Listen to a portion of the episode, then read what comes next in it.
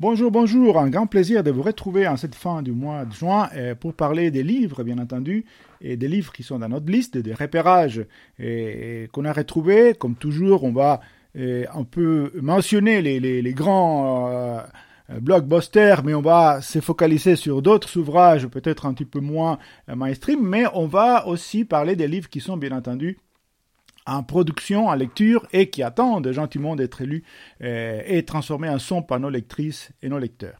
Et heureusement, le monde de l'édition a repris dans cette période de des, post-confinement, enfin post peut-être pré-deuxième confinement, et, ça nous permettra d'avoir des nouveautés. Et il y aura bien entendu une rentrée littéraire euh, d'ici euh, quelques mois, mais qui commencera déjà euh, à partir du mois prochain.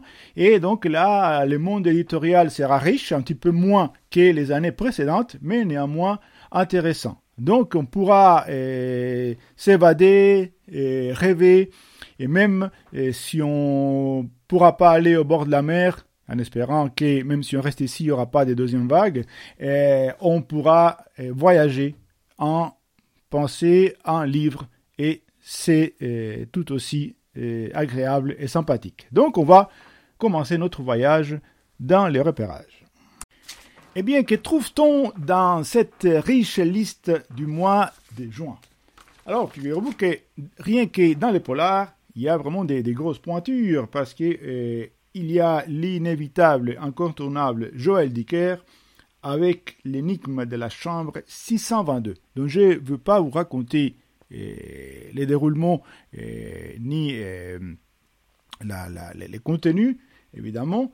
je vous laisserai les découvrir. Il y en a déjà beaucoup qui, se sont lancés. Alors, juste, euh, je vais juste mentionner les numéros dans notre catalogue, c'est les 67 896.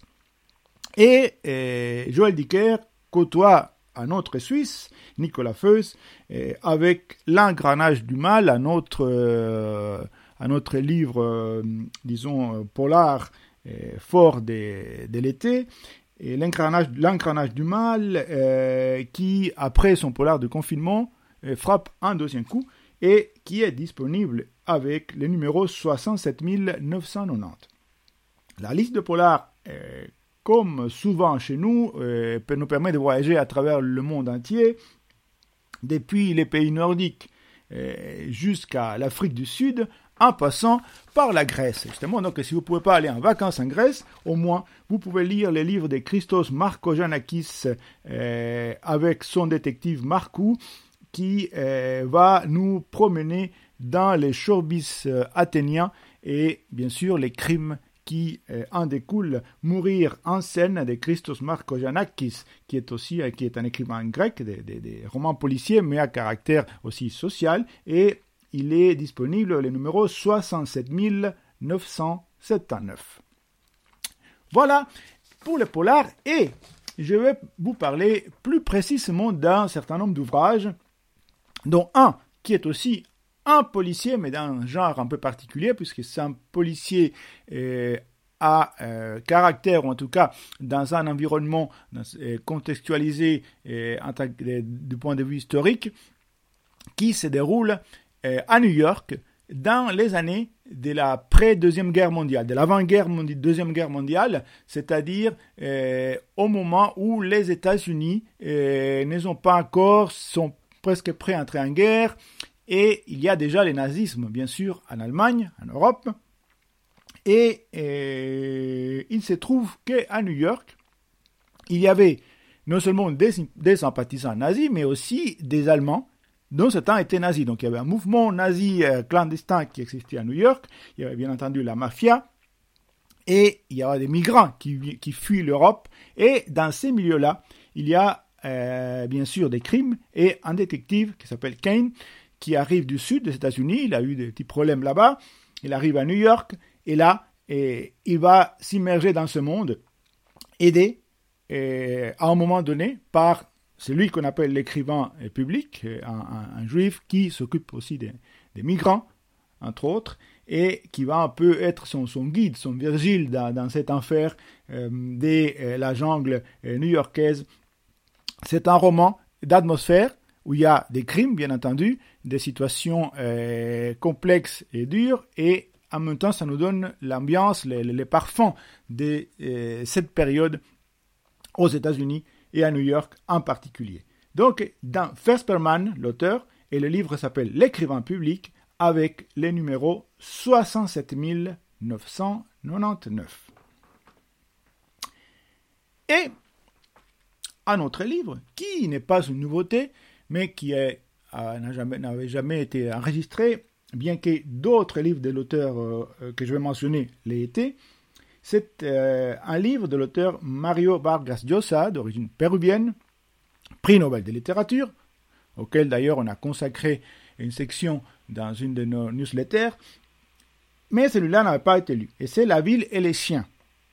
Un de ses premiers romans, La ville et les chiens, qui se déroule dans une école militaire au Pérou. Alors ça rigole pas, bien entendu, c'est assez dur.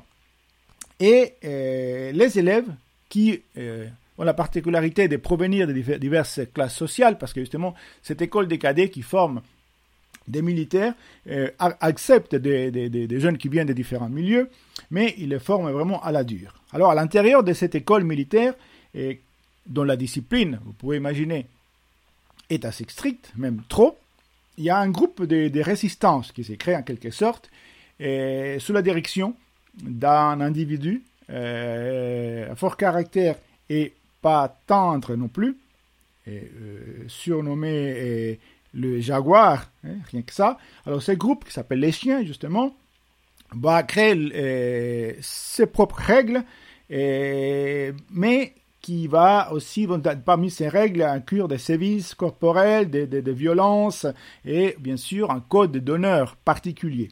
Alors, il y a à un moment donné un examen qui a été volé, il y a quelqu'un qui va cafeter, qui va, qui va dénoncer, et il y aura châtiment pour cela, et ainsi de suite. Et donc, ça va suivre l'évolution de ces personnages, de ces groupes de personnages, avec un personnage qui est un peu l'intellectuel, qui, est un peu l'alter ego en quelque sorte de, de Marius Vargas qui lui aussi il a été dans un internat euh, militaire pendant euh, sa, jeunesse, et qui donc va, rencontrer, va, raconter pardon, et ces, ces, interactions et comment les personnages évoluent à travers les années jusqu'à l'âge adulte. Est-ce qu'il y aura un salut? Est-ce qu'il y aura vraiment la construction d'une personnalité et, une sorte de, de, de, de rédemption euh, à tout cela Le livre est extrêmement bien écrit, euh, complexe, dense, intéressant et ça donne aussi un panorama de la société euh, péruvienne et du monde militaire de l'époque. Donc c'est un excellent livre, Mario Vargas Llosa, prix Nobel d'ailleurs, La ville et les chiens,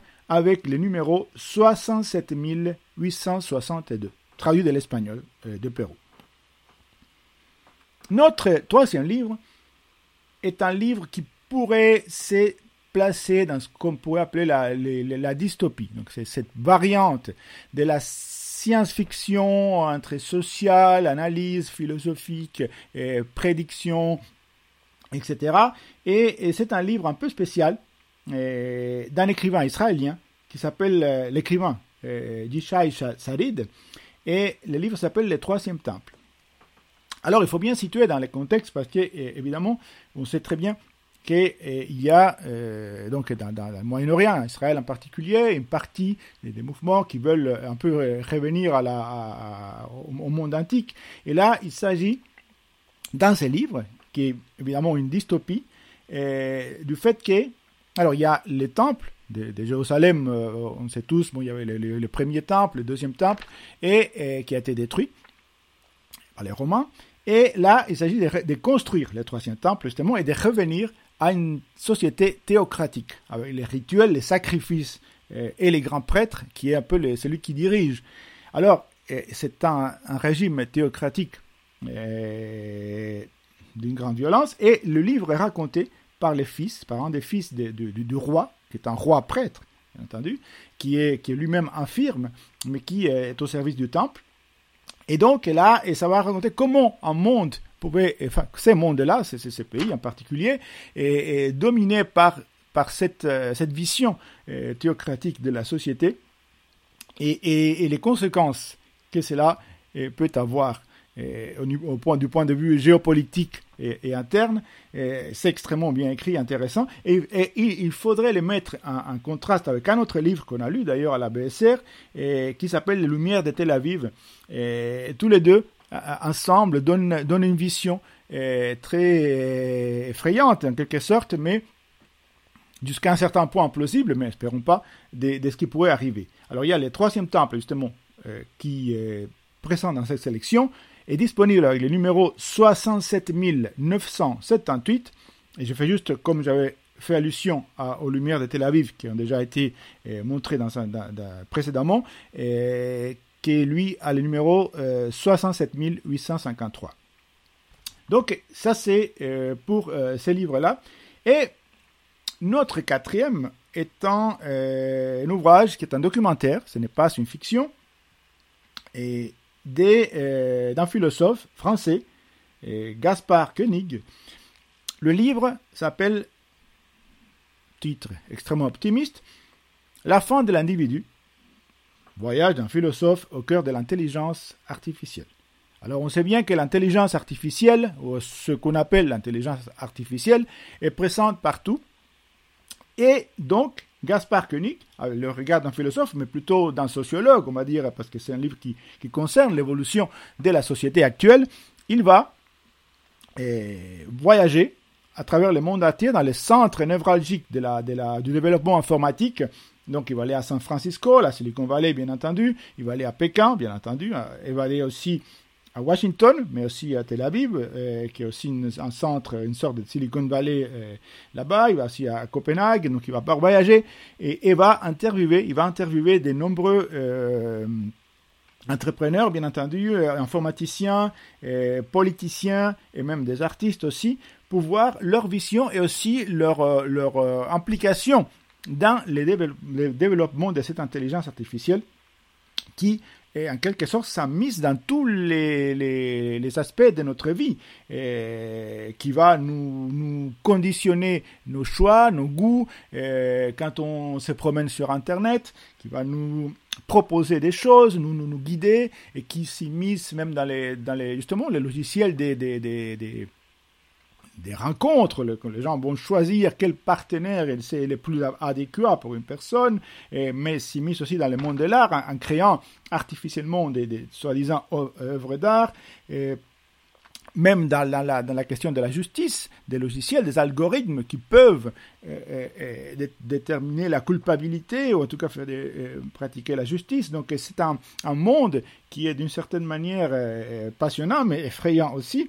D'ailleurs, pour l'anecdote, il y a quelques jours, il y a eu aux États-Unis probablement vous en avez entendu parler, un, homme tout à fait euh, honorable et respectable, mais qui a été confondu euh, justement par des, algorithmes, par l'intelligence artificielle qui a euh, fait une fausse reconnaissance faciale, et il a été confondu avec un délinquant, et donc il a été arrêté alors qu'il était complètement innocent.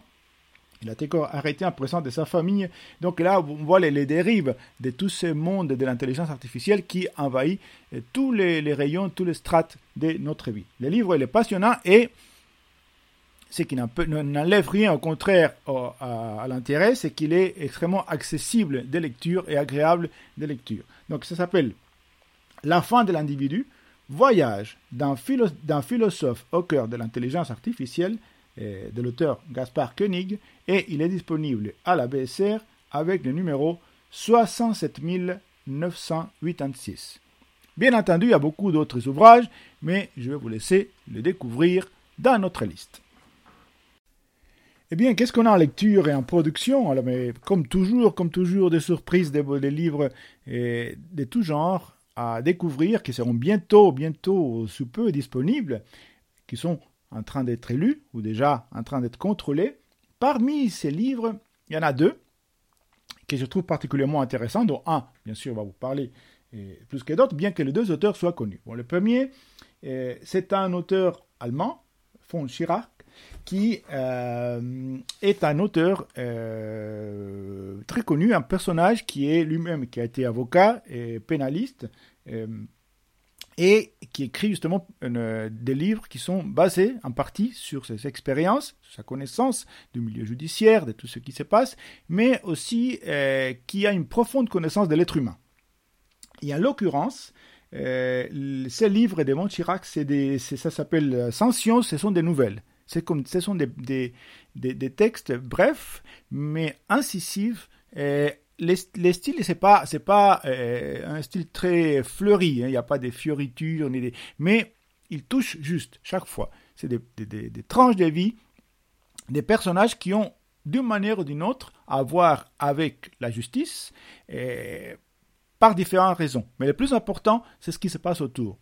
Alors, euh, il y a par exemple une, une fille qui, qui, qui, est très sensible, extrêmement sensible, qui craque au moment de, euh, elle, elle, est désignée comme jury, et, comme juré, pardon, et, elle craque à un moment donné parce qu'elle s'identifie avec ce qui vit euh, les personnages et qui, qui, qui est en face d'elle, la victime. Il y a un homme qui tombe amoureux de, sa poupée gonflable et, qui, euh, du coup, euh, punit sévèrement un voisin qui a agressé euh, son amour gonflable et gonflé, et ainsi de suite. une femme qui est accusée à, accusée à tort d'avoir tué son petit enfant et qui ensuite est acquittée du fait d'avoir vraiment tué son mari et ainsi de suite des histoires euh, qui sont euh, racontées justement avec cette précision clinique et, extrêmement efficace. Donc Sanction de Von Chirac, qui est pour l'anecdote, et, les petits-fils de, de von Chirac, qui étaient les créateurs des jeunesses hitlériennes, donc un, un, grand-père pas facile à, porter. bref, mais il a bien entendu rien à voir avec son grand-père et c'est un excellent auteur. L'autre livre dont je vais vous parler, l'auteur, bien sûr, qui ne le connaît pas. Il s'appelle, euh, ou elle, elle s'appelle, mais on ne sait pas en fait. Elle s'appelle Elena Ferrante. Elena Ferrante, tout le monde le connaît en tant qu'auteur. En tant que personne, on ne sait pas qui c'est. On n'a jamais vu. Enfin, personne ne l'a vu. Et euh, Elena Ferrante, euh, qui a eu un énorme succès euh, par ses livres précédents, notamment L'amie prodigieuse, alors elle revient à Naples, bien sûr, sa ville de prédilection, avec un autre livre qui s'appelle La vie mensongère des adultes. Et la vie messengère des adultes est racontée par une jeune fille qui s'appelle Giovanna et qui vit avec ses parents. Ses parents sont des gens, là en l'occurrence, c'est pas des gens des, quartiers, des quartiers les plus pauvres, c'est des, des, intellectuels. Son père est un intellectuel, sa mère est prof. Et, et là, néanmoins une partie de la famille, une tante, euh, notamment la tante Vittoria, qui est un personnage en couleur, et qui euh, est un peu écartée de la famille. Il y a des histoires, bien sûr, des histoires euh, cachées dans la famille, et elle va découvrir petit à petit ce qui se passe, et va grandir aussi avec les mensonges, les contradictions des adultes, et celles, et ceux, en tant des mensonges et aussi euh, toute la question de l'affirmation de, de soi, de la découverte euh, du plaisir et des rapports humains. Et elle va, grandir et elle va raconter cette histoire et cette ville de Naples euh, que l'auteur affectionne tellement. Donc ceux qui ont aimé l'amie prodigieuse vont certainement aimer aussi beaucoup la vie mensongère des adultes qui est en lecture en ce moment. Qu'est-ce qui se trouve euh, sur ma table de travail euh, ou sur mes tables de travail en attendant euh, une lectrice ou un lecteur curieux ou curieuse qui se lance à la lecture? Alors parmi, parmi l'offre, et, il y en a des tout, il y a deux livres dont je vais parler. Un, c'est une découverte, une nouveauté, c'est une, une, autrice, une jeune autrice qui vient, figurez-vous, des îles Féroé. Alors, ces merveilleuses îles Féroé qui font partie, enfin, c'est une sorte de. qui ont un statut autonome au, sein du, royaume du Danemark, un peu comme le Groenland. Et c'est des petites îles magnifiques qui sont bien sûr euh, très au nord, avec des falaises immenses, des oiseaux, des vagues, c'est extraordinaire. Et, et l'autrice en question s'appelle Siri Ramba Hjelm Jacobsen, et je m'excuse de la prononciation. Et elle raconte, enfin le livre a, un connotation partiellement autobiographique. c'est une jeune femme, la, la vie d'une jeune femme qui est à moitié danoise par son père, mais qui est féroïenne, donc des îles Féroé par sa mère, qui va rendre sa visite à sa famille maternelle et qui donc va partir à la, recherche un peu de ses racines, de ses ancêtres, des îles Féroé, qui ont une culture particulière, une histoire aussi. Et donc là, les livres va servir aussi, va faire des allers-retours, parce qu'il va parcourir euh, par plusieurs générations euh, la vie des, des ancêtres, donc des, sept ancêtres qui a parti des îles Féroé vers les, continents, entre guillemets, vers le Danemark, euh, plutôt la la métropole, on va dire, euh, pour euh, refaire sa vie. Et donc là, il y aura des allers-retours dans l'histoire, et aussi, il y aura aussi la Deuxième Guerre mondiale, les îles Féroé qui avaient été occupées par les Anglais euh, pour éviter que les nazis s'en emparent, et, mais aussi tout ce qui se passe, les rapports entre les personnages, la famille, qui est une famille haute en couleur, avec des frères, chacun avec son caractère timide ou spectaculaire, réservé ou expansif. Et cette île où les, où les gens euh, sont, sont euh, forgés en quelque sorte par les, euh, par les climats et par, par les éléments qui sont un peu rudes, mais qui sont aussi d'une grande beauté. Et d'une grande beauté est aussi le style de cette autrice, Siri Ranva Jelm Jacobsen, et le livre a un titre extrêmement sobre, mais qui résume tout. Ça s'appelle île.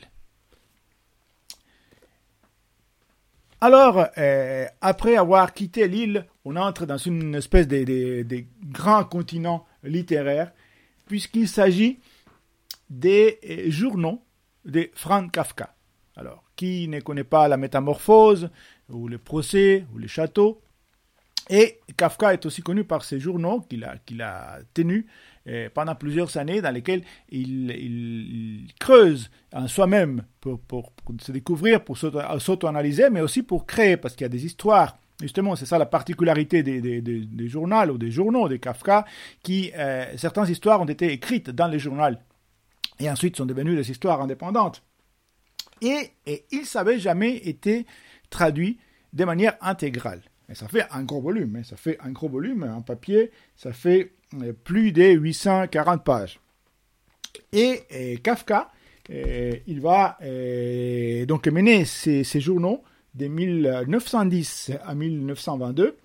Et là, et ils ont été reproduits et traduits intégralement. Donc c'est un événement littéraire, la, découverte de la, du monde intérieur de cette vie, de, de, la, manière de penser, de réfléchir, d'analyser et de créer des, ces monuments de la littérature universelle qui est Frank Kafka, donc les journaux en première traduction intégrale qui attend une lectrice ou un lecteur courageux pour s'immerger et nous le faire découvrir.